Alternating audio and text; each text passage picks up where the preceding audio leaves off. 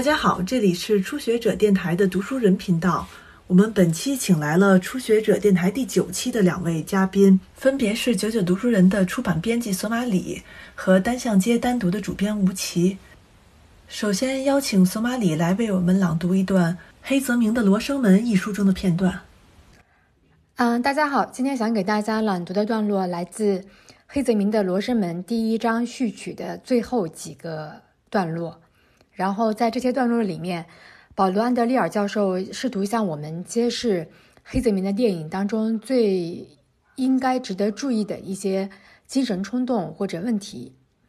以下是朗读的正文部分。路易斯·科尔提到七武士时曾说。在这个故事的核心处有一个简单的动作，一位跪倒在地的农民站了起来。我们知道，战斗正是从这个时刻开始的。一位意想不到的英雄站立起来，一次又一次反抗践踏他的世界，并且他还将团结众人一起抵抗。这与我们的常识以及游戏规则相悖，大大出乎意料。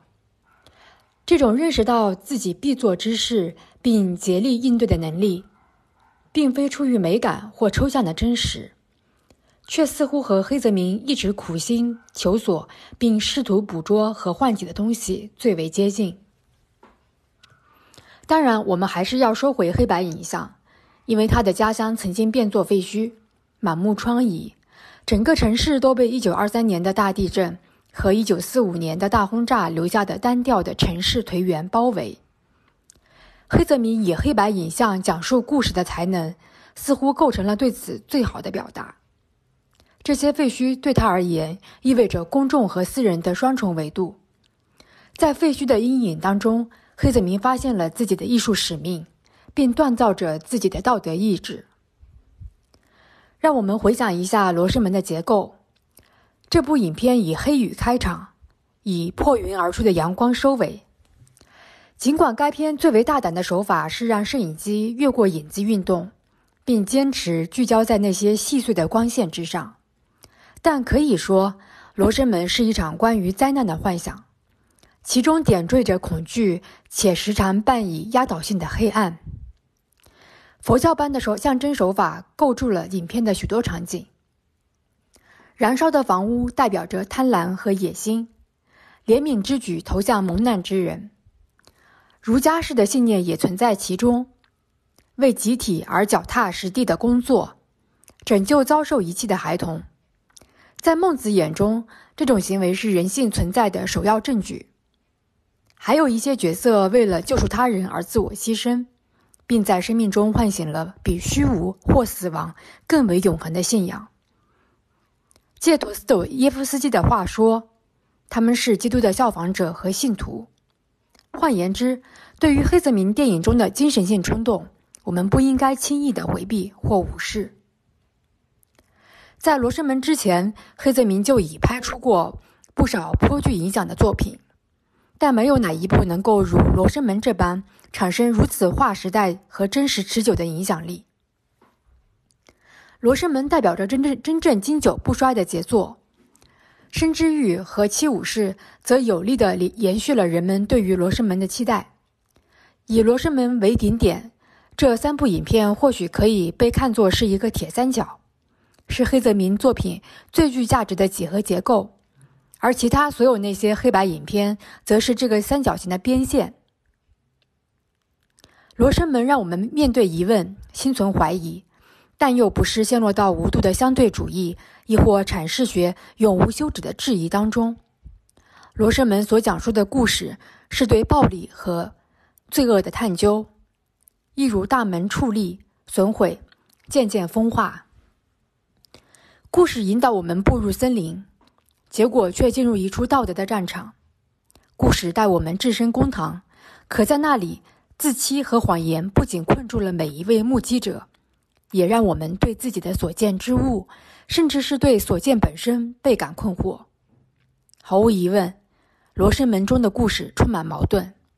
那些故事可能诱使我们变得愤世嫉俗，或者麻木不仁；又或者，他们会像曾经影响过黑泽明那样，让我们变成狂怒、悲痛或深情的个体见证者。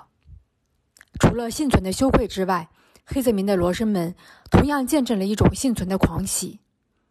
在灾难之后，我们仍然有事情要去做，仍要努力的活下去。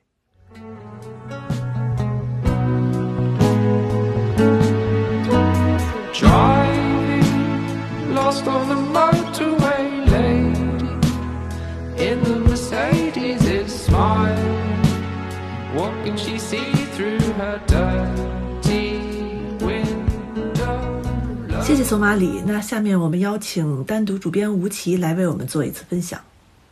大家好，我是吴奇，今天想给大家读一段旧文章，它来自四年前出版的《单独十四世界的水手》。最近因为新媒体的原因，我重新翻起其中的一篇文章，突然意识到这竟然是几年之前的工作，但是在今天重新读起来，却似乎依然应景。它来自一位澳大利亚的女记者，女的战地记者，她名叫杰拉尔丁·布鲁克斯。她常年在《华尔街日报》担任驻外通讯记者，在中东、非洲和巴尔干地区工作。在非虚构工作之后，他也曾转向历史小说，并且获得成功。在单独中的这篇文章，他回忆起自己从事记者的生涯。在文章中，他回忆了很多位女性的前辈，比如海明威的第三任妻子。事实上，因为性别不平等的原因，这位也许和海明威一样才华横溢的女作家、女记者，并没有取得像她那样被后世认可的成就。更重要的是，普鲁克斯在这篇文章中重新让我们去回忆起人类过去是生活在怎样一个水深火热和充满战乱的时代，而今天虽然世界分崩离析，但是我们似乎还没有遭遇人类文明史上最严重、最令人害怕的那种境地，那就是战。战争，而通过他的回忆，尤其是对那些如何在战争中自处的力量的描述，我们也应该反省：除了珍惜自己眼前的和平年代以外，还应该想想办法，更加用力的去维持它。我报道的战争通常发生在性别尚未平等的国家里。我惊讶地意识到，在这类给予女性权利极少的国家中，最先赋予女性的权利，居然是让她们有权上战场厮杀。在波斯湾国家和很多非洲地区皆是如此。我报道了这些故事，因为他们富有深意。在厄立特里亚部落中，一个羞怯的少女被任命为司令官。来自阿联酋的一位戴着面纱的妇女被桑德赫斯特录取。在采访后者时，我认识了詹尼斯·卡宾斯基。她是一名美军军官，负责训练酋长国的第一波女性军官。十年后，就像阿尔及利亚人的民族解放以及很多运动一样。战争一结束，性别平等这件事就被抛诸脑后。阿联酋的女性又开始为最基本的权利而挣扎。而詹尼斯·卡宾斯基被降职、贬黜，并成为伊拉克阿布格莱监狱虐俘事件中唯一高军阶的替罪羊。他的两名男性上级米勒上将和桑切斯上将在此事件中牵连颇深，仕途却蒸蒸日上。从那时起。不断开始有针对美军女兵对穆斯林囚犯进行审讯的报道，他们被要求对囚犯进行一系列违背其性取向和宗教禁忌的行径，比如让他们摆出具有性暗示的姿势，或者用假精血涂在他们身上。这些不是少数不正常的施虐狂在夜班里偷偷摸摸干的事，而是由最高层知晓并批准的。美国军方堕落到了用女兵拉皮条的地步。也许在战争中，女性获得了上前线的权利，但我觉得，若是这样，女性也应该有获得安全防护的权利。如果是为了证明自己的勇气，或是爱国精神，要为国奉献，那么我认为在很多地方都可以实现。而在国内的抗议活动上，设置必要的屏障，也是其中最重要的事情之一。大多数的战争结束于谈判桌上，而非战场。但这并不是在夸大谈判桌的功劳，或是把政治家捧成战争英雄。作为记者，我在战场上报道过的最勇敢的人是那些没有武器、拿着低薪的援助人员。斯托尔特·卡麦隆就是其中一位。他四十五岁，来自布里斯班，是一位人道援助的地区负责人，负责执行冬季温饱计划，为刚经历了第一次海湾战争中贫困的库尔德人提供燃煤和食物。一九九三年，他遭到伏击，身中十七弹。这次恐怖袭击的目的在于将外国援助人员驱逐出库尔德人所控制的伊拉克地区。卡麦隆先生一直深受其援助对象的喜爱和尊敬。当载有他官船的车驶出医院，开始他漫漫回家路的第一程时，上千名库尔德居民站满了道路两边和屋顶等候着。其中有些人带了武器，像灵车行军礼；其他一些人默默地目送车子离开。道路两边的墙上贴了很多匆匆写就的卡片，上面用蹩脚的英文写着他们的感受。我记着其中一张写着：“库尔德人不会忘记斯图尔特。”身为记者，我去过的每一处战场上，几乎都能碰到澳大利亚人，其中很多都是女性。他们在那边做着能够改善当地民生的工作。他们往往性格直接，不拐弯抹角，不自我吹捧，也没有被人传颂。但他们努力和奉献的精神，在世界的每个角落留下了友谊的种子。像记者一样，遇到灾祸，救援工作者也会冲在灾难的第一线。我们来过，我们离去。并不确定是否会留下什么永恒的印记。玛莎·盖尔霍恩在他生命的最后曾这样对一群年轻的记者说：“我的记者生涯就是不断往一个大石塘里丢小石子。我也不知道哪颗石子可以激发出哪怕最细小的涟漪。我不需要担心那个。我的责任就是丢出这些石子。若有一群人关心地球以及它上面最脆弱的那部分居民，那么我属于他们中的一员。”我们中的佼佼者格雷格·夏克雷顿，我在《华尔街日报》的同事丹尼尔·帕尔一定会像他那样拼尽一生。那至少我们能做的是保持关注。对大多数人来说，忽略那些发生在遥远国度的不正义的事情实在太容易了。这些事情就像不爱读的书被推到书架的最里面，而在这个相互关联的世界上，这样的行为会变得越来越危险。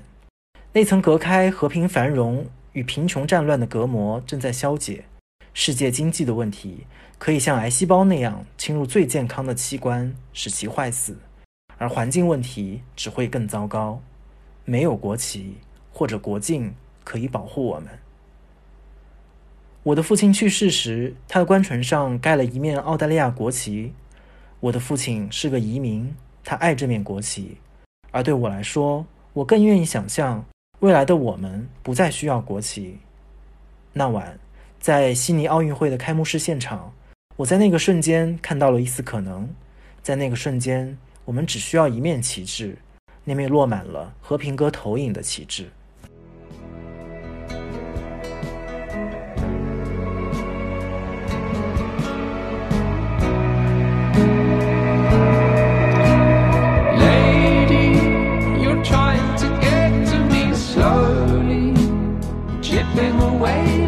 Sculptor, and I am a block of your cold, cold.